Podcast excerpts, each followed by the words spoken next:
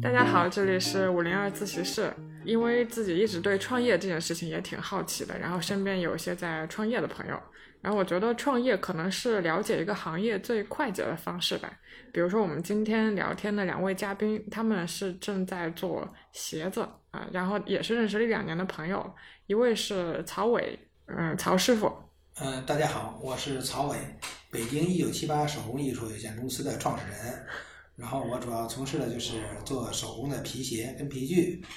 对对，曹师傅做鞋这行好多年了，从百花鞋厂那个历史开始。对，我是一九七八年，然后那个时候初中毕业就进了当时北京最大的一家皮鞋厂，叫嗯北京第一皮鞋厂。对，然后呢，后来叫百花集团。可能老的北京的上了年纪的北京的朋友都可能知道，呃，百花皮鞋这个牌子。嗯嗯，然后后来就呃下海做一些生意，然后又自己创业做了这么一个手工皮鞋的品牌。对，我对吧当时在工厂的时候呢，是呃，一九九四年，从七八年到九四年，在工厂待了十四十六年。嗯从九四年出来以后呢，然后当时也算是下海吧，因为到外一个外企去，然后去也是做鞋。，是的，是的，啊嗯，也是认识了曹师傅之后，我才对鞋有了新的认识。还有一位嘉宾是朱云逸，我们叫他 Max。啊，大家好，我是 Max 朱英毅，然后我是一名 IT 工程师，美国体能协会私人教对，练刚考下来的啊。啊， 然后是足踝健康的一个研究者，然后也在运动医学创业。你给自己好多 title。是的，是的， 呃，今天科普一下皮鞋的这个领域吧。啊，嗯，嗯，其实呃，要说皮鞋最早什么时候有，可能埃及就有，四千年前我记得有个说法。然后中国古代也是很早，新疆的时候有个考古，说是那个挖出来古时候的那个皮鞋嘛。对他们是这样，然后如也是考古发现嘛，然后有咱们有文献记载的，可能是。呃，差不多五千多年前，然后做考古发现的时候，然后就有这个鞋的这种雏形。嗯嗯只不过就是这样，我们我们资料性的东西特别少，嗯不像说欧洲他们有一个传承的东西，所以说呢，可能是制革是一个技术，人家传承下来了。到我们这儿呢，可能是觉得中国的幅员辽阔啊，不管是游牧民族也好，然后农耕也好，渔业也好，就是太多了那种嗯，，可能没有文字记载。对文字记载，人家记记载写的东西不太多，嗯嗯都是过去来讲是像农耕呢，他可能做织布的这这方面记载多一点，做布写的多一点。嗯然后到了游牧民族，比如说不管是叫内蒙也好，新疆也好，对吧？跟这个游牧的有关系的，他们记载的是皮鞋。然后到了渔民这边呢，可能记载的就更少一点，可能光脚的几率比较多一点。对。然后像我们现在穿的这种现代皮鞋，其实是从西方传进来的，然后在国内的历史可能也就两百多年。呃，反正现在是因为可能是还是记载的问题吧，就是因为西方有些传教士，然后要到中国来，嗯，包括说这个十九世纪通商啊，就开府啊，通商啊、对对。他们有一些个传教士进来，有一些商人进来，他们就会带着他们的穿着的皮鞋到到这边来。最早可能是我们现在有记录的是上海，对，嗯、我看那版本说，鸦片战争之后，就开埠之后，外国那些水手因为通商贸易嘛，停靠在上海那边，有水手就鞋坏了，因为他们也是千里万里的到中国来做生意，也没地儿修，然后找到中国传统那种鞋店修，店里面就有一个叫沈炳根的那个师傅，就慢慢摸索出来他们的皮鞋是怎么做的。所以，那个像《中华鞋经》这个书上说，这是现代皮鞋的在国内的开始。那为什么叫现代皮鞋？它和原来我们国内自己做的皮鞋有什么区别呢？我觉得我们过去做的就是现在我们呃叫传下来的，过去叫官靴是吧？基本都是布的，可能是掺杂了一些个一点点的皮的东西上去，但是不管怎么说，都是还都是缝上去的。嗯，我觉得既然是手工去往上缝，也就是它的结构不太一样，嗯是吧？会有细小的一个差别。一旦说我们看到了一个不同材料的、不同材质的另外一个款式的东西进来以后，我相信肯定是很快就能够模仿出来。我个人觉得是这样，就是游牧民族做的那种靴子皮靴，嗯我认为它并没有被整个中国广泛接受。呃我觉得跟成本的因素有关系，跟可能工艺的因素也都有关系，使得就是中国没有那个广泛的全中国除了西方皮鞋进来，所有人都穿皮靴子，没有那个经济条件、物质条件。然后呢，我认为它那种皮靴和欧洲传进来的现代工艺的皮鞋的对人灵活发挥自己的功能性，也就是说运动啊、走路的方便便捷，呃，肯定是那个是有优势的。毕竟它的工艺设计都是为了人快速步行而设计的。啊，而且欧洲那种皮鞋是为了人在城市中的行走。对，所以跟游牧民族那种皮靴厚重，并且是并没有那么严格的包裹性来讲，那肯定是现代皮鞋它的功能性要更强。我觉得是功能性的优势使这个它可能有是更大的广泛传播。呃，我看到一个说法，它可能是制鞋结构上的一个差异，分前帮、中帮、后帮，然后用这个鞋楦制作。这个还是我觉得还是一个外观的问题啊，在里面做，因为我们原来做布鞋的时候也有鞋楦的，我们做完一个布鞋以后，有一个鞋撑子，就我小时候记得，呃，不管我奶奶也好，他们给我做的鞋，做完鞋布鞋以后，它有一个鞋撑子撑一下，嗯撑一下时间就把前边定下定下点儿型，而不是像手工的布直接做完以后那么折折巴巴的那个。包括官靴那会儿都会有鞋撑的，我们看那个不管是同仁和也好，聂连生也好，去挖掘他们那会儿历史上他们去做官靴，做嗯给朝廷的人去做对事对的对对时候还都是有鞋楦儿这一手这一说。嗯，嗯其实就是为了让它看起来更美观，因为每个人的脚丫子真的是，如果单看脚真的是不好看，对吧？为了把一个不好看的东西去把它包裹起来，让它变得更好看一点儿，外观更好看一点儿，一定是要在这个鞋的外观上去做这些个处理。如果说要现在皮鞋来讲，所谓的说分什么呃前帮、中帮、后帮，一个是为了美观嘛？一个是美观，一个是对材料的这个用料可能会更好一点儿，因为每张皮的它的部位不一样，它的、啊呃密度啊，包括说是那个都会分好坏。嗯，但是我们穿鞋的时候，使劲窝折的地方就是我们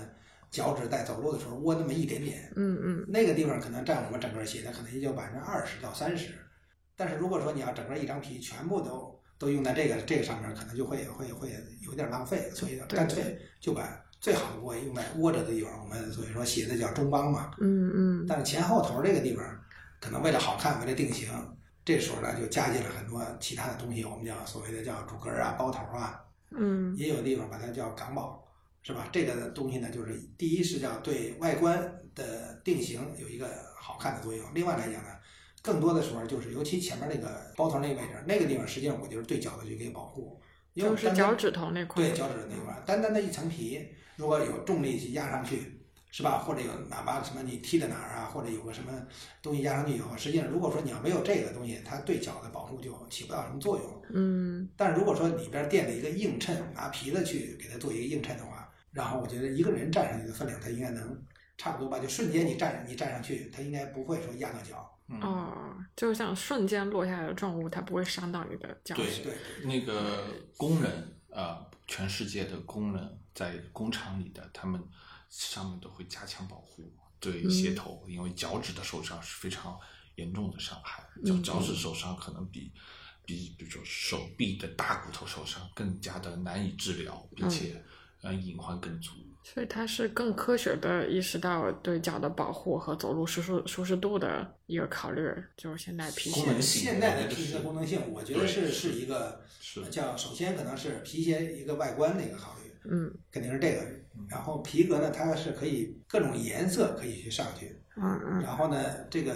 形状又能保护好，嗯，啊然后呢，另外来讲呢，就是天然的皮革有着就是其他的我们叫纺织品也好，其他的材料不可替代的这种个性啊，比如说我们跟我们脚的皮肤的那种就嗯贴合接度对对贴合度就接触的东西，这个应该是最好的，因为皮它本本身也是我们人也是皮人，那个嗯也也是是皮皮，对吧？另外一个来讲呢，就是真皮材料的一个吸湿性、透水性透汗啊，啊，就这个东西是你其他材料比不了的。嗯而这皮的东西呢，本身是它纤维结构的问题，它吸湿透吸湿以后，它会在你不穿的情况下，它会很快就会干燥，它比织物可能一般要快几倍的时间。刚才那个翠影提到了一个一个事情，当年十七世纪、十八世纪的时候，已经有外国使者了，嗯他们带来的皮鞋为什么没有被清末的人、清朝那会儿的人接受？我觉得这是个很有意思的考究，试着可以未来当一个题目，因为他们带来了他们最引以为豪的所有东西，嗯对对天文学对，钟表、天文学、数学，嗯嗯，但是皮鞋这个产物，我觉得会应该是他们供奉的一个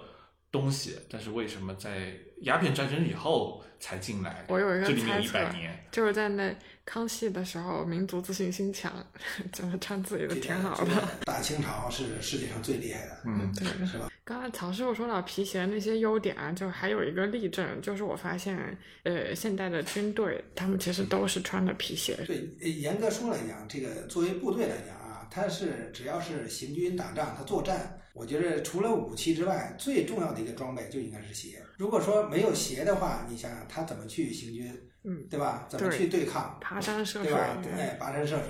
嗯又不像现代人了，有飞机啊，有导弹呀、对吧？有坦克呀、有这些装备。过去来讲，完全就是除了马匹以外，剩下全部都是要靠着双脚。嗯，所以在这种情况下，对脚的这种保护来讲，极其重要这么一个装备。对对啊对，我还记得在曹师傅这儿看到过一双日军那时候中日战争的时候留下来的日军军靴吧，对对对呃，特结实，嗯，这个我是因为也是崔老师给我们是崔永元老对师，嗯对崔永元老师拿过来的，这还是一九四四年的日本的，就是叫军靴吧，嗯嗯呃实际上到现在已经过了啊七十七年了，七十七年的时间，实际你现在回过头来看这双也鞋能穿，啊也能穿，嗯对吧？皮子也没裂，然后包括它的工艺结构啊，包括它的用料啊，包括它的，当然做工是很粗糙的。我们可能也看到了，比如说到了一九四四年，日本的整个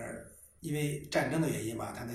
国力啊、实力啊是在走下坡路的，在衰衰败。嗯它的做工呢应该是比较粗糙一点儿，但是再粗糙，它的用料、它的工艺结构也是能够足以支撑这个它的作战的需求，嗯嗯，包括它底下的铁钉儿，包括它的掌儿。实际上来讲，就是我们看到这以后就想起来说，如果说穿布鞋的、穿草鞋的去作战的话，我觉得我们首先在这方面来讲，就优势就没了。对其实后来也看了一下那个，包括一九三几年抗日战争刚爆发之前，呃，那会儿叫国民政府跟德国是有很好的一个合作，包括说去装备了多少个德式的那个德式装备呃德式装备，一个师一个师一个师去装备。我觉得应该有一些个军迷的爱好者，他们应该在收也收过这种二战，也就是说三几年的时候国民党部队的那种装备，嗯嗯我相信是有的。也也不会也不会差到哪儿去，因为在整个儿呃战争机器里头，我觉得战争机器里头来讲啊，呃除了那种武器装备以外，这种制式的这种其他穿的着装备备，也非常重要。我觉得鞋也是非常重要的，对对对对对，嗯对吧？鞋也是非常重要的，没错，是啊衣的，服再重要，对吧？枪再重要，但是没有鞋，嗯，就没有办法行走，没有办法去去对抗。对对我觉对得对这对个，包括我们现在看，呃，德国的一些个遗留下来的，我们叫制革厂，嗯嗯是吧？包括制鞋的工厂，嗯，对吧？它可能随着这这个近代啊现代化的那种，那他们都是军工遗留是吗？对，然后呢，他们在做这些个最基础的这种生生活用品的时候，实际上也是非常非常好的。比如我嗯们说制革厂这块儿啊，德国的尤其做鞋底革啊，就是也就是我们鞋底耐磨度的这个啊，就放在鞋、鞋最外层的鞋底，全世界第一，嗯哇，是哪家工厂对的 G 二嘛？J 啊， JR 哦，JR 是行业里面行业人在在这最个厉害好的最好的，对对对。是属于德国的一家公它司。它的就我们我们有时候去考量它是否好坏，嗯就我们就拿一个价格上去考量它，哦，它的价格差不多是呃意大利啊或者法国啊，第二名，甚至于那个第二档次的啊，那个那个第二档次的或啊者英国的，它是它价格的一倍到三倍。哦你想，它之所以这么这么贵，就是因为它确实它还是这个这个民族性嘛，可能是啊它就是注重说我就是把这个东西做做到极致做，到极致，哦，所以它极致的东西，德国很多东西多极致的东西现在留下来了，是，嗯是吧？嗯。比这个如徕卡相机，对对对 嗯对。大家可能不理解，说一张皮它的耐磨程度能需要花费这个研制精力要花费到什么程度？它可能和这个呃浸染的技艺啊什么浸泡多长时间都不一样，是吧？啊，这个这因为因为过去来讲是这样，没有说像现代的这种制革技术嗯需要加很多的化工颜料，实际上，呃，我觉得植这个鞣啊什么，对是植物鞣制，什么植物单鞣单制糖酸呀、什么的，就是一些个过去来讲就是呃，首先原皮，嗯呃，怎么去把它脱脂，就是那那个肉你给它刮干净了嘛，嗯然后接着要把那个毛给它去掉了，嗯嗯然后这个时候呢还要因为是这个蛋白质的东西，你要防止它腐烂，嗯啊呃一个是加盐把它腌了，嗯是吧？腌腌咸一点，然后之后就不容易烂。嗯另外来讲呢，就是在在揉制的过程中，就各种的方法，我觉得也这个东西一定是几千年反复尝试反复尝试，最后呢总结出来总结的，出来的。嗯只不过呢，他可能是在德国人做事的风格，可能是想把它做到极致，嗯一代一代的研究出来。它可能有很多 test，就是实验对各种实验方实验案我们现在非常成熟我觉得已经就是一个穿着实验就行了，对吧对？，那我们现在获得的成果是它可能几百项成果中的最后的那三最到好五的项那个结，果对，剩下的都在它的失败案例库里。那像你们看来，就是我个人穿皮鞋很少，因为高跟鞋也不穿，所以平时嗯也不会穿正式的皮鞋，我穿的比较休闲。就你们来看，这个像布鞋、球鞋、皮鞋这三类目前比较大众的鞋类，你们会怎么评价它们的优劣势呢？呃，我觉得是这样啊，就是布鞋这一块呢，主要还是就是在舒适近代的中国啊或者几几千年下来啊，中国这儿呢，因为算也算是人口众多嘛，幅员辽阔，可能这个的穿着呢就是更多一点儿。嗯但是布鞋呢，主要还是纺织的东西啊，就织织的东西在里边。嗯它主要用的材料呢，还都是棉或者麻。然后呢，这个球鞋呢是近代才发展起来的，叫球鞋。嗯实际也过去来讲，也就是布鞋跟皮鞋之间。但是布鞋呢，你就说它的不管是我觉得舒适度方面来讲，嗯然后呢，包括说它的强度啊、耐磨也好，就这方面跟皮的完全没法比。你一个布来讲，我们平常很很很容易就会把布给撕烂了，但是你很很难说把皮给撕烂了。嗯嗯尤其是说这个皮，你经过一些个呃叫揉制嘛，等于说是把它中间的那些个呃所有需要的我们需要的强度都给它表现出来以后，实际上这东西很难的。嗯另外来讲呢，布呢，如果说你要是呃，如果要是很舒服的话，一定你它的那个纺的，我们叫纱哈，那过去也算纺线嘛，一定是非常非常细的一种，相当于丝似的，是吧？我们的丝绸啊是很细，对吧？但是布呢，如果说要是这么这么细的话，它肯定强度就就没有了。嗯嗯，如果你要是给它做的特别粗的话，相当于我们麻绳子有有了。啊点磨皮。对对对对对，就是触感就特别不好。但我记得看《卧虎藏龙》之后那一阵，就特别想买个布鞋， 它是一个文化象征了，已经是。对对对，它当然这个影视作品啊来讲，它宣传的是一种呃唯美嘛，是吧？是一个视觉效果啊。对对，黑白黑面儿白底，这个呃行走如风，嗯，包括那个《一代宗师》里面，梁朝伟穿和那个章子怡都穿的是布鞋，嗯嗯啊，都表现出一种就是力量感啊或者是功夫人的感觉。是，但是我如果说我们较较真一点来说，嗯布鞋能不能表现出那种力量和能达到他们武术所需要的功能性，相信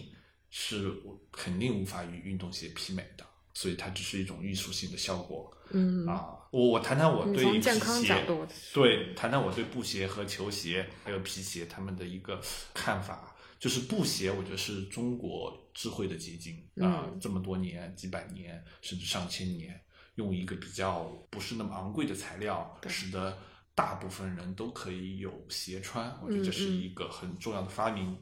但是运动鞋呢，运动鞋的出现，我觉得是跟战争有关系的，因为我们在看到德国训练鞋，就随着橡胶的发明，嗯然后橡胶和呃布或者是跟皮的结合，使它能形成一种更廉价的鞋，然后再慢慢演化出现在的运动鞋品牌。但是是我们看到最老的德国训练鞋已经用到了橡胶，它在用运用橡胶的时候为作战部队准备的，但是它并没有想到运动。但是随着新的运动品牌诞生，包括日本的一些品牌诞生了之后，大家开始理解这是一种运动鞋品牌，包括可能跟奥运会的推动也是有关系的。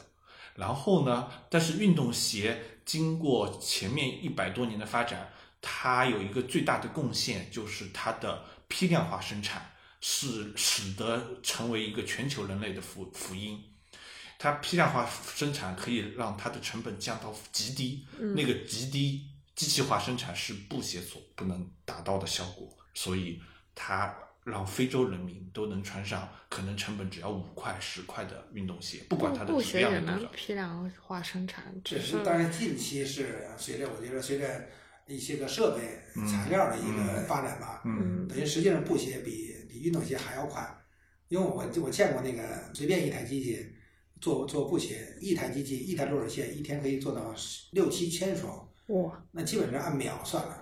而且那个的成本极低极低的，嗯而且它那个呃工序肯定比运动鞋简单点儿吧？简单简单的多。那那怎么解释为什么因布为鞋球没有鞋现在让非穿洲着？穿着舒服呀，哦，那你就是球鞋的运功能性占了优势是吧？功能性，我觉得是功能功能性还是功能性还是这种流行文化，嗯流行文化，比如说功能性看乔但丹是打成篮球，但是呃运动鞋的成本也可以极低，也非常低。但是现在你看啊，也就有时候跨界跨的你都不好去解释，比如说我们现在嗯阿迪的那个叫很软的那个飞织的那个，呃，飞织和爆米花底啊结合对对对的对爆米花那个呃那那个个鞋，运动鞋是阿阿迪迪达斯的的嘛阿迪达斯对对的对一个标志性的款式就，爆米花哦嘛。爆米花和你看飞织结合的一个工艺。对，爆米花呢，因为因为它这个鞋出来以后呢，它鞋底就鞋面儿，它就完全就不用任何其他的东西啊，就是机器就是给织出来了，然后呢就是鞋底给它粘上就完了。啊，所以这那个也很快，这个对非常非常快。嗯，对我看那个很多的那个，我到工厂去看，嗯，就是在做飞织的那个鞋面儿的时候，全部都是那个原来做衣服啊，嗯，做毛衣啊，做就那种设备在那儿制款，嗯，把图案编程编进去以后，然后几百台设备一出来，那瞬间，而且每台设备它可能是二十个工位、二十四个工位，甚至于三十六个工位，嗯那嗯你想想，那那瞬间那个鞋的产量巨大无比。嗯所以，所以这个叫我们叫新材料、新工艺的出现，嗯，也会说是把这个 叫什么成本去降低啊，嗯然后功能性的东西，嗯尤其像你说那个爆米花那鞋底，那就模具出来的，嗯模具出来的这不就简单了嘛，对吧？嗯你可以按照脚型，按照人体运动医运运运动医学吧，等于说是，嗯哎，就把这个两个一结合，爆米花鞋底是什么？是它就类似于它的一个发泡的一个结德构，德国一家材料公司做的，那家材料公司名就字它外观看起来就像我们爆米花儿爆的一个一个米花儿似的，给挤在一起了。所以哦外观看那个鞋底的侧面的时候呢，像像爆米花儿，就是它弹性很好啊嘛，对，因为这个化工的东西你可以去调嘛，去调它的硬度，嗯对吧？调它的那个软硬度，调它的弹性，嗯弹调性它的曲导曲导，嗯啊，把嗯这个东西弄出来。所以现在我觉得这个这个东西，你你你说它是布鞋，还是它可以用不同的材料结合成一种新的产品。可以啊？它的材料上面材料就是就是织物嘛，嗯织的东西就肯定是布鞋，但是它又是运动鞋的鞋底，嗯嗯，所以我觉得这是布的东西在运动鞋上最好的一个应用。还是回到这个话题，我觉得运动鞋还是是一个全球人类的一个福音，它这个发明让非洲人也穿上鞋，让全世界人不是那么富裕的国家也穿上鞋。但是随着慢慢的发展，现在的趋势呢，就是运动鞋的场景化越来越清晰，就是在不同的运动用不同的鞋啊、嗯不同的运动细场分景啊了、很细分了。嗯然后皮鞋这个角度呢，我觉得它是一个经久不衰的产物，从西欧洲到现在几千年，它一直没有消亡，而且呢，它也永远不会消亡，因为皮鞋是一个非常健康的、非常天然材料的一个，而且它的工艺的方法论和制鞋的方法论是久经考验的，所以呃，在我看来，就是合脚的鞋是最重要的。对，合脚的运动鞋和布鞋或者皮鞋都会很舒适。当然，你要嗯说如果说从人体工程学这个角度来讲，嗯就是你做运动的时候，你穿运动鞋对脚，对吧？包括对足踝、对膝盖、对腰，它是一个保护。但是如果说不在做运动的时候，你穿运动鞋，实际有时候有的运动鞋是起不到这些作用的。但是我们知道，老的布鞋那个鞋底是非常厚、非常硬的，嗯啊可能如果说那个一公分半应该有了，是吧？我记得小的时候都是家里头不穿的那些个衣服啊，呃，破的布啊什么啊的，就是缝一在层一一起层的拿那个我们叫糯米酱子，是吧？把它嗯一层一层粘上，弄完了以后，然后去拿个很重的东西给它压压实了以后，嗯去纳鞋底子，嗯嗯，就是麻线，就一针一针去纳鞋底子。对就现在想想，那些纳鞋底子来讲，就是叫我们叫对针儿的去缝，就是两根线嘛，一直上下上下。实际上，你给鞋底，即便磨到很薄的时候，它那个线实际也不会开的，嗯它那鞋底的连接也是非常好的。你看布鞋底的那么厚，那么硬，对吧？它实际上来讲还是对人体的支撑有非常大的一个好处。你软，我们中国老话叫什么？叫脚踏实地，立足才稳。嗯是吧？其实人一定要站稳脚跟。为什么我们叫站稳脚跟呢？嗯嗯你要是立足不稳的话，实际上我们很多事情没法做的。比嗯如我们负重是吧？我们搬什么东西、拿什么东西的时候，如果你脚底下不稳当的话，最大的伤害，那可能就是我们的腰，嗯是吧？嗯，这个呃我非常同意曹老师的观点，就是举一个极端的例子，并不是所有的运动鞋适合日常穿着。最嗯极端的例子就是呃马拉松跑鞋，特别是为比赛而设计的马拉松跑鞋，它的运动原理、它的脚跟的厚度、软度都不是特别适合日常穿着，是因为它是考虑的人在运动中的减震，所以它做的后跟极软，去减震那个后跟。嗯然后前足呢也做的非常的厚实，是因为它可以通过脚的呃弯折和蹬踏，可以让自己有一个力量踏起来。嗯，但是你在步行状态下，你遇到这么软的冲击，脚跟软的冲击，是跟你的步态用力是违背的。你踩一块棉花走路是非常的不恰当的。嗯，这个打个比方说吧，我跟走沙滩一样啊，我们觉得沙滩我们在那儿嬉戏的时候，嗯都觉得沙滩很舒服，但走起来很但是累，走起来的话，你说如果你在沙滩上玩儿，可以走个半个小时、一个小时都可以，但是你要走在沙滩上走很长的距离，包括可能是呃这个沙漠里头走很长距离的话，那个对我们人的这个呃体力的消耗是非常非常大的，嗯是吧？因为你踏下去的时候，它没有一个反作用力的支撑，啊，对对对，嗯，我们实际上就是会让我们的重心会出现什么问题？偏移，那真是偏移，到时候摔了，是吧？摔倒了、跌倒了，这个是嗯很正常的。不过布鞋，呃，以我的感知来说，虽然它的底还比较硬，但是它呃对足踝没有保护，是吗？对，这个就是说，尤其皮鞋这东西啊，它是可以通过它的结构的复杂，它是可以做一个支撑，把我们的脚踝包住，嗯嗯是吧？这个东西呢，就是底下也硬，上面也硬。实际上，这个东西呢，就是对我们的重心、对脚踝的这种保护，就有很大的一个作用了。嗯跟运动鞋的高帮篮球鞋的原理原理是一样一的样的，一样的。啊。为什么会有高帮篮球鞋？嗯嗯，就是为了在不同场景下保护足踝。就是人的，尤其在起跳、降落、下坠的这么一个瞬间，嗯，一定是要把脚踝保护好了。对对对，所以你看啊那个 那本书的那个篮球鞋，嗯它的后帮帮都比较高都，非常高嗯，嗯它实际上包括它的鞋带儿系的嗯都非常高。它这个东西就是要把脚踝，是吧？尤其我们叫叫踝关节这个位置，一定给它锁锁死，嗯，是吧？也就是那说，这保护最明显的就是溜冰鞋，嗯对呃对溜冰鞋对捆得死死的对对对，都是你看也那也有矮帮篮球鞋，但是是因为为不同篮球的它的打的位置有关系。有一些后卫哦他更强调变向，更强调那个控球，他会做矮帮的篮球鞋，他也个人会偏向这样的鞋。嗯，曹师傅的知识储备是相当可以的，几十年的不积是累，没没办法嘛，是吧？一个是生活，一个是专业嘛。嗯。 Yeah, I'm gonna take my horse to the old town road. I'm gonna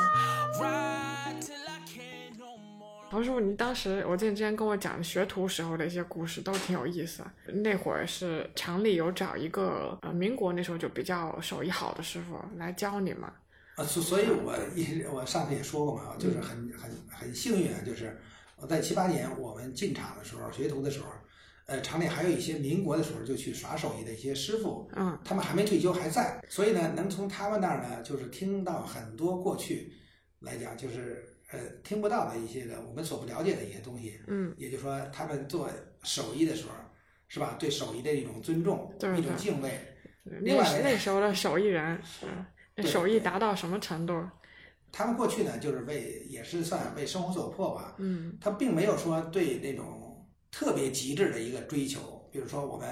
呃要把鞋做到什么什么样的特完美啊，就外观看着特美的那个东西，不是那样。嗯他们而是说，因为不管谁去开了这个店铺，嗯他呢还是要生存嘛，对吧？我一天，比如说我要做两双鞋，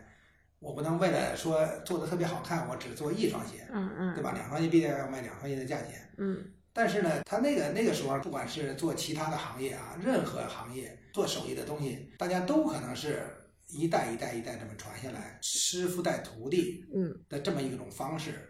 我记得您那时候讲了，就是呃老师傅的一些绝技，他是一个熟能生巧体现出来的巧劲儿。就比如说那个呃什么冲皮的时候，直接手一刀下去就比机器拉的还薄。呃，是这样，过去呢，第一，首先是没有那么多的设备，然后没有、 嗯啊是没有没有是什么机器的，是很很原生态的那种。所以他们就完全靠着最简单的、最直接的一些工具，然后呢去实现它的那个不同的一个结果出来。嗯，然后通过反复的训训练，自己达到一个熟练的水平。基本上我听到的版本呢都是这样：十二三岁的时候，嗯然后就开始去想学徒了，就被家长送到一个有手艺的那个人的那边去想学徒。嗯，其实，在前两三年的时候呢，嗯，他什么也学不到，他只是学什么呢？就是实际上我们端现在茶说啊倒，他就是水在他的世界观没有形成之前，嗯，是吧？然后师傅也好，师娘也好，对吧？要让他去看怎么叫接人，怎么叫待物，是吧？嗯嗯然后要去做日常的这些生活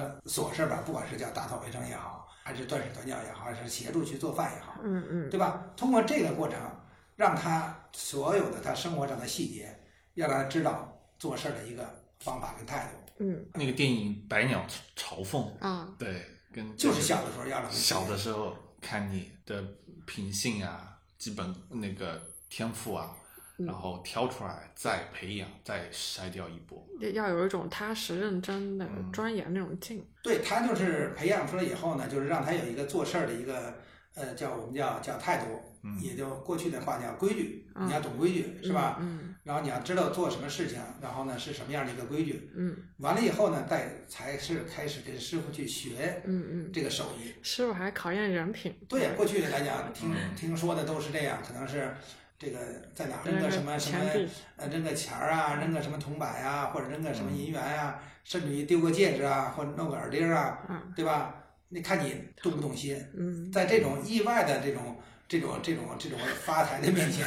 要不要动心？可能一动一次心，就说明你这个对人品不具备不人行品是问题 的，嗯，所以你不具备一个手艺人的一个一个一个最基础的一个东西。嗯嗯是，所以你看啊，现在我们说的最多的一个，就是现在我们现在市面上看那个啊嗯，叫德云社，嗯，是吧？你看郭德纲哎，现他在们就这个是，规矩，对，他就定的规矩特别多，嗯，嗯特别多。嗯实际你看德云社出来的人，是吧？可能就是更讲规矩，对，首先是讲辈分嗯，嗯是吧？讲完辈分，然后讲规矩，嗯，然后你在这个环境里头，在这个体制里头，你才能真正可能才才能学到东西，嗯对吧？你才能知道怎么去敬畏，嗯是吧？怎么去尊师，嗯是吧？完了怎么去将来是把这个东西好的师傅好的东西往下去传承。嗯所以有一个问题就是，做鞋学徒来说，他对天赋的考验不像学乐器那么高。学乐器是看一下嘴型，再看一下你的肺活量，最起码先筛掉一大波，剩一小波。但学鞋没有那么的能看出你的手灵不灵巧，并没办法很好评测这个天赋是不是有这个。我觉得是前前两三年呢，他可能是不好评测，哦就是评测你的你的只能评测人人品对哦，到然后后来后边呢，他可能也是三年三，我们讲三年学徒嘛。啊那，过去很，你看我们过去看一个电影叫嗯呃叫《渡江侦察记》，可能老啊老老的人那对都可能都看过这个嗯。呃，你学修车学什么哦？就是三年学徒，你四年帮做，也就是说差不多学徒时间是很长的。嗯嗯才能把你的手艺一点儿一点的练出来，才能日久，才能一点一点的给它锤炼出来嘛，嗯嗯，并不是说你上来就可以，因为学手艺的东西，我们现在看那个很多过去做厨师的这个啊，嗯可能你想学的时候先去摘菜去，嗯对吧？很枯燥，你先去摘菜、洗菜，嗯嗯完了以后去切菜，对吧？然后最后才去让你去按灶上去学怎么去炒菜。所以学鞋是一个技能性的学习，它跟木匠、这个皮匠啊，它分成一类。但是学艺术的、学书法、学音乐，它可能更就那个看天赋更靠，天更赋看天赋多一点。嗯我记得我那会儿学书法，就让我们大家先写一个“永”字，看看你的基本功在什么水平，然后再看收不收徒嗯啊。这个你看啊，就是包括到了呃八十年代之初啊，然后呢，我们有时候开玩笑跟师傅说啊，嗯像像像我的师傅当时杨杨宝相是吧？嗯那个时候可能在民国的时候做女，在京城做女鞋可能嗯是很有名了，是吧？可能是数一数二的。啊，我们有时候开玩笑，哎，杨叔，您看您也给我们做一双鞋看看，从头到尾。啊，你一看他说他要说想做一双鞋，从头到尾给你做一双鞋的时候，我们就看到的跟他平时的状态不一样了。怎么不就马上好像人就打起精神来了，对的。然后呢，他就觉得是我要重新给你们做一遍鞋的时候，那这双鞋做出来要代表我的水平的时水候准，那就是不一样，特别专注了。嗯对每一道工序来讲，就跟给我们说的时候都不太一样了，嗯嗯特别特别仔细，特认真。嗯，这双鞋做出来以后，一定是让人家看，这是我这才这大是师。我我做的鞋，嗯我做的鞋跟别人就是不一样，嗯就是缝线呀、嗯包括我们叫叫绷旋定型啊，嗯包括做的每一道工序啊，真的是我觉得是我现在记忆特别特别深。呃，很多人呢到我这儿来了以后呢，到现在到我这儿来看，都是看到我缝线缝鞋的线都是用白线在缝。嗯其实呢，这个东西呢，可能也是受那会儿师傅的一个影响，因为那过去来讲呢，鞋基本上是黑的，这时候你要是在黑的上面去缝白线，我们大家知道黑白的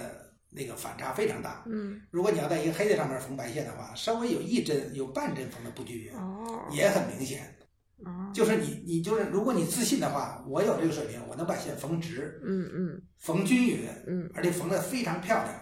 那么就是黑的上面你缝白的。嗯，哦，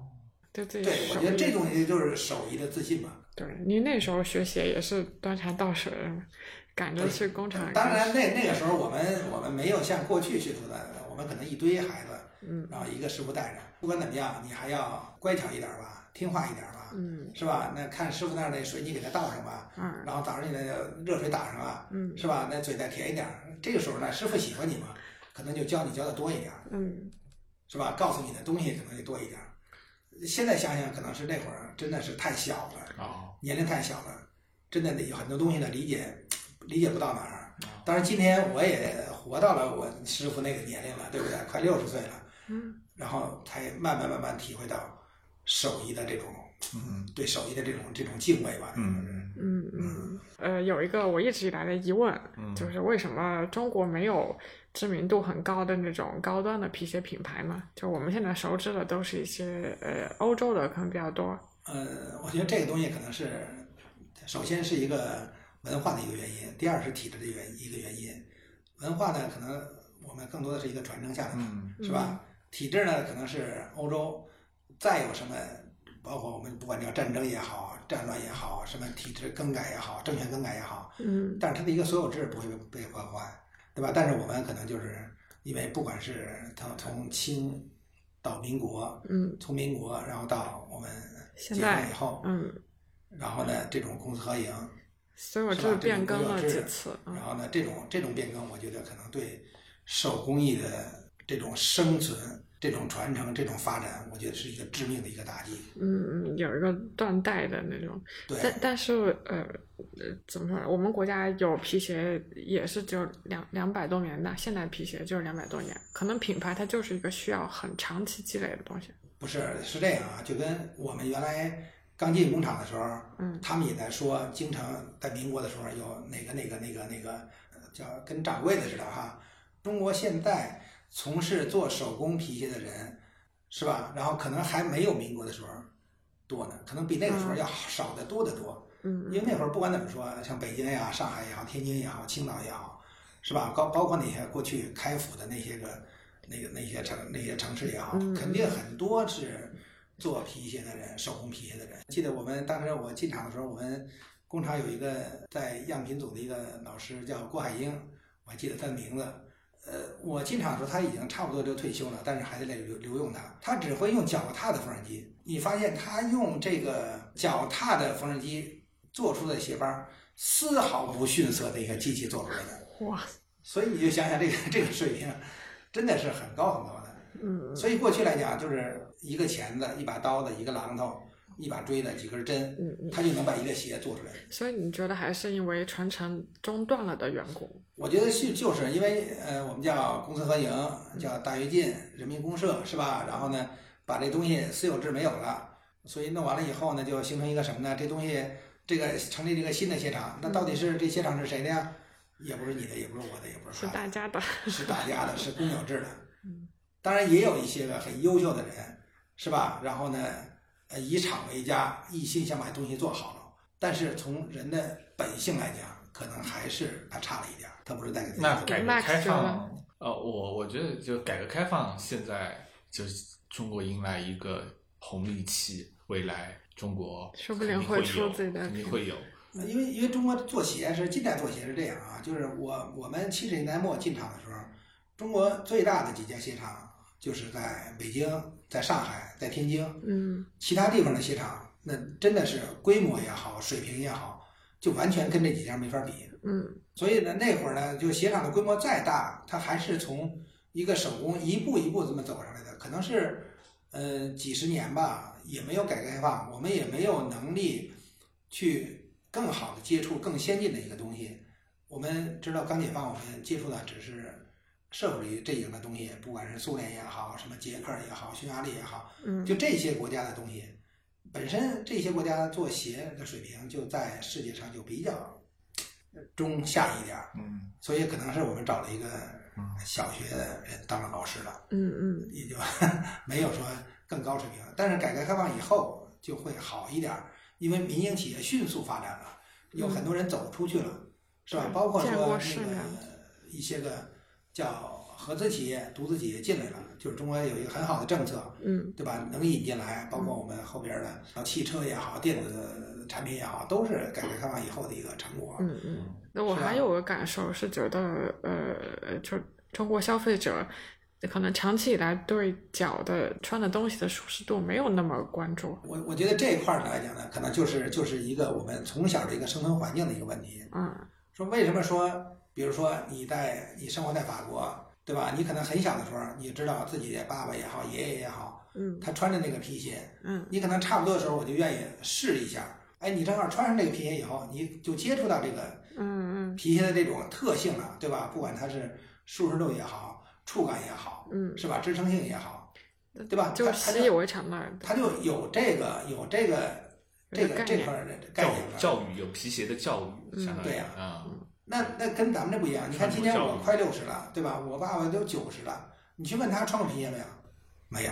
嗯对吧？我爸爸都没穿过，那更不要说那个我那会儿去穿皮鞋了。我觉得真正中国开始穿皮鞋的时候，那会儿可能是七八十年代吧，那会儿结婚的时候有条件了去买一双皮鞋，嗯，因为皮鞋那会儿作为一个也也奢侈是品个嘛，稀有嗯物资呢。对吧？其实那会儿我穿第一双皮鞋的时候，我觉得最大的一个好处就是不用刷鞋了，嗯，我一双皮鞋我可以穿好几年。我会理解说，品牌这个东西，首先它要有一个呃消费基础，有个消费力，大嗯家就是有这个能力去追求某一样东西更好的品质了，嗯那它才可能慢慢产生更更好的品牌。呃，我觉得还是一个习惯吧。那个，你看啊上次你拿了一些个资料，嗯，你发觉那个时候只要是中国的那些大学，那些校长也好，教授西也好南，联大那会儿是吧嗯你去看我，我特意看了一下什么呀？只要穿西服的都穿皮鞋，只要穿长袍马褂的都得穿布鞋。这是个也搭就是配。哎，也就不是，也就说你留过洋了，你是知道穿西服嗯，是吧？西服你知道配皮鞋，可民国那会儿，清华大学就是出去留过洋那些老师，也会穿长袍马褂和皮鞋。对对对对对，你可以混搭。对就是混搭嘛，他还是知道穿皮鞋的这种舒适度嘛。嗯嗯，对我。如果说那个我们现在在讨论呃中国对皮鞋的消费认知这个话题的话，我觉得那个会分几个时段，就是改革开放以后，大量的人下海从商，他们发现皮鞋是一个社交和一个身份一个身份象的征身份的象征，那会儿就开始有皮鞋的消费认知，更多是下海从商人群。嗯然后随着运动鞋进入中国，现在大家对运动鞋的消费的认知和接受度被广泛认知之后，着装运动鞋的比例相当之高。而且它进化到了一定的这个消费水平，就是它出现了炒鞋这个事儿。啊，对，也会出现炒鞋这个事儿。那那如果说这么皮鞋和运动鞋，大家在反复的对比，并且一直在往前滚，目前的现状是，大多数的白领群体对正装鞋应该是怎样的 dress code 叫标 Dress 准 code 啊、职业规范是没有认知的，大部分都没有认知。呃，很多皮鞋甚至只成为了一些服务业，比如说中介啊，或者是一些销售员的一个标配。嗯而在白领啊，或者是广泛社会人群，呃，皮鞋的认知会非常的弱。我更喜欢把鞋分为正装皮鞋、休闲皮鞋和运动鞋。大量的人穿着的是运动鞋和休闲皮鞋。嗯只有极少数人在穿着正装皮鞋，不管它的款式是如何。嗯但是呢，正装皮鞋却是一个沟通中西化文化的一个桥梁。嗯也就是说，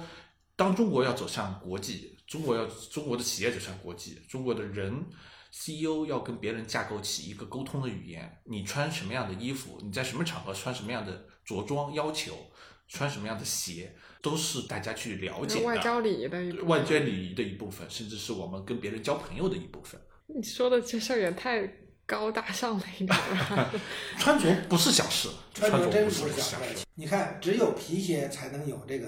叫塑形的这个呃这个前提。你看运动鞋就是软，就是鞋是随着你的脚的，它不会去把你的脚去塑形，对吧？只有皮鞋的时候，它才会去它塑是形。对呃严丝合缝包裹着，而且它能有一个支撑，它对脚有支撑之后，它能保证你的足弓不会很快的塌陷，就是延长你这个足弓的寿命吧。我觉得其实不不单单是足弓啊，嗯它实际上包裹包裹好后跟儿以后，它是对你的足踝、对你的立线是起一个很好的一个作用。因为你要是想啊，一个包裹你的东西底鞋底下又是一个皮的，它实际上是把你这个后跟儿这块儿的立线它给你扶正了。我有时候我经常我也是说学一些个呃基础性的一些个医学的东西，我们脚底下一只脚二十六块骨头，嗯，两只脚五十二块儿，为什么这么多？这么小的面积上这么多？实际上来讲呢，你看我们一百多斤，我们人身体的分量全部都压在脚上了。嗯，实际脚的功能呢，我觉得第一个功能是需要什么呢？是平衡，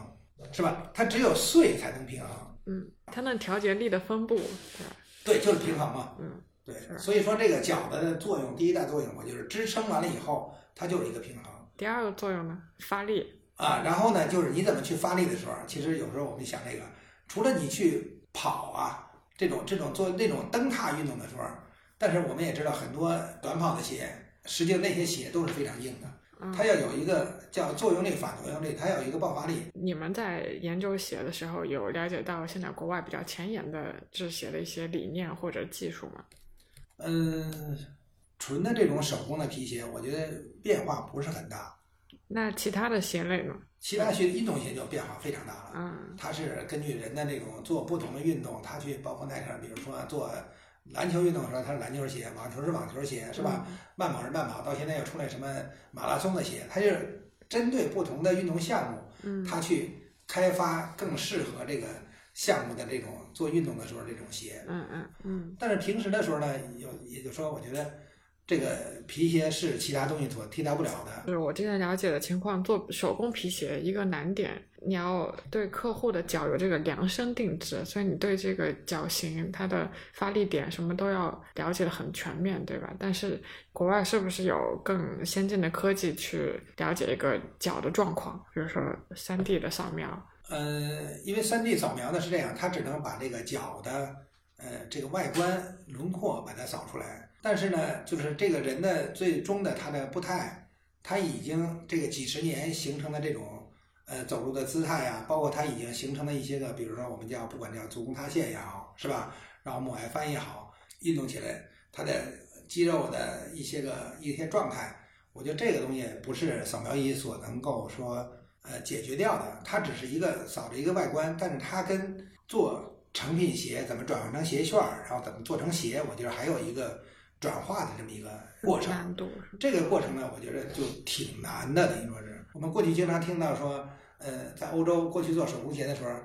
一双鞋可能穿二十年，穿三十年。我把鞋穿舒服以后，我经常去，比如鞋底坏了，我去换个鞋底；嗯鞋跟儿坏了，我就换个鞋跟儿。但是鞋面儿如果不换的话，它可能这这双鞋，如果在过去啊，现在可能是有很多有钱的人，他会备很多的鞋，但是过去来讲，可能是两三双鞋，他可能一辈子都够穿了。嗯但这个过程中呢，我觉得是，呃，一个是把皮鞋的穿的呢越来越随脚，另外来讲呢，就是为什么要有定制这一说？定制的时候呢，还会说最大限度能符合你的脚型。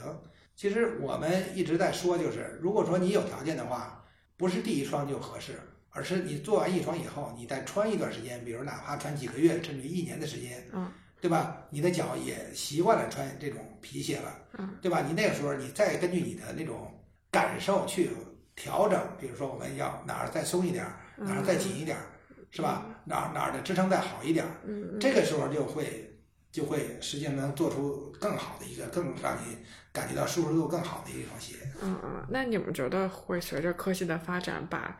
这一部分的呃所有的这些信息都数据化？比如说，长期跟踪一个人的走路、跑步、跳跃，然后分析出他的一些发力或者步态的问题，然后进行一些定制化的制作。Max，你觉得科技这块发展到什么程度了？啊，我先谈谈现在的当下的新科技吧。当下的新科技呢，就是三 D 打印鞋底是一个当下就是已经很成熟的案例。它其实把制作鞋底的工艺的整个制作流程给颠覆了。然后第二个当下的一个特点就是会在运动鞋里面加芯片、加传感器嗯来监测跑步的数据啊，这也是当下一个比较热点。第三呢，就是鞋垫技术。鞋垫技术是一个慢慢在被大家接受，在鞋垫这里面还细分，第一种是鞋垫是那种脚型的，是治疗型的、医学型的；第二种是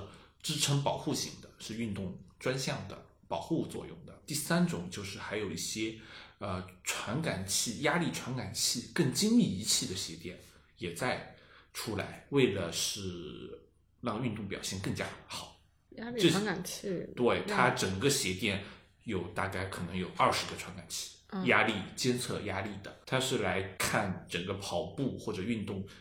是否有一块骨头的压力过大而有风险，或者是它的步态有问题。那是在呃，可能现在应用在一些极其专业的运动运动员啊这种人身上。呃，有产品做到消费级很那个，美国有产品做到消费级的，大概在几十到一百多美元。就是它能提供一些运动健康的提示，是吗？对对，它比那个呃芯片传感器更能给更多的信息。第四个大类就是鞋面材料的科技。鞋面材料科技，我们看到这十年最大的创新是 Allbirds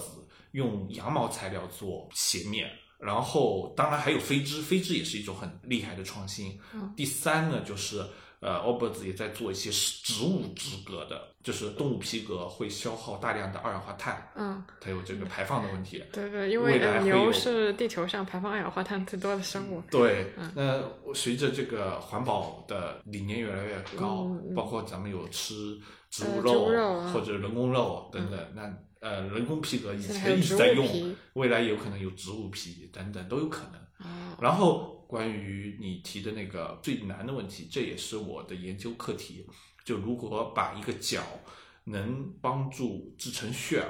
进行全面的数字化，嗯，这是世界难题。嗯呃，很对，难就是这个所谓的旋儿鞋旋儿是就是制鞋前提供的这最个最基础的东西。讲的那个嗯模型啊，嗯，对的，对是的，就是说，以上面说的现在的已经成熟的技术，有各家公司都在研究，但是呢，如何把鞋垫技术和呃整个制血数字化技术都融合在一起，相信是一个非常难的课题。嗯为制皮鞋、为制运动鞋都会结构。如果这个技术、这个数字化能成功的话，会为制皮鞋和运动鞋都会带来呃好处，并且为人类健康也会带来很好的好处。所以是现在你和曹师傅主要是在研究这一块吗？啊、我嗯们这是我们经常交流的话题。对的，对的。呃，刚才说到压力鞋垫和芯芯片传感器，这些收集到的数据都还不足够。如果说一个人运动，他要看他运动他的分数析据它维的度数据维度，它有很多种维度，但这两个材料的创新可能只收集到它运动维度的百分之十，它还有更多的维这么度要靠其他技术去帮助它啊，所以就还没走到终点，就科技是还得往前大踏步走才行。才有可能颠覆掉几百年这个匠人传承下来的这种经验，是吗？呃，对，但也有可能永远颠覆不到，这是一个嗯，难题，对对有对可能永远所有颠的覆不行到。业都有这个问题，对对对科技能是颠对覆到对什对么对程度？对对对。那你们两位现在在研究什么呃技术或什么问题吗？你们哦的创业方向是 什么？其实从从我这的角度来讲，还是一个说，我先把鞋还原到最原始的那个状态，就先搞清楚人为什么要穿鞋，为什么要穿皮鞋，是吧？如果有条件的话，为什么要穿手工的皮鞋？再有条件的话，为什么要穿定制的皮鞋？我先把这东西我觉得搞清楚了，嗯因为我觉得这个还是我要走的很长的一个路。嗯是吧？我过去经常说，呃，制鞋如只做鞋如做医啊，就相当于你做鞋，跟你做一个大夫的呃意义是一样的，对吧？因为你毕竟是给脚服务的嘛，嗯是吧？然后呢，我觉得这个这个路可能还是很长的。您刚才说的人为什么穿鞋这个很根本的问题，疫情这一年我的体会就是穿鞋是为了远行啊，所以得出门 啊。是是是，我我我跟曹师傅，呃，我觉得，嗯、这一年研究的重点是在还是在母外翻和扁平足的用户如何做鞋，然后还有一个研究重点就是像我个人的这类特殊脚型的研究，是嗯一种可能跟运动有关带来的比较宽的脚型，嗯啊嗯，如何制鞋也是最近在研究的重点就。研先研究一些呃还有点普遍的痛点。嗯，对的，对的，嗯。呃， 那那那希望两位创业成功。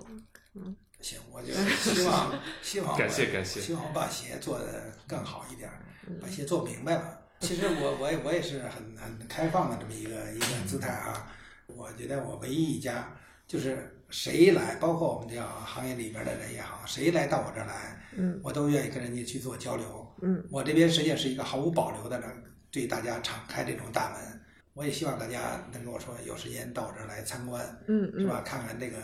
这个每天伴随着我们脚的这个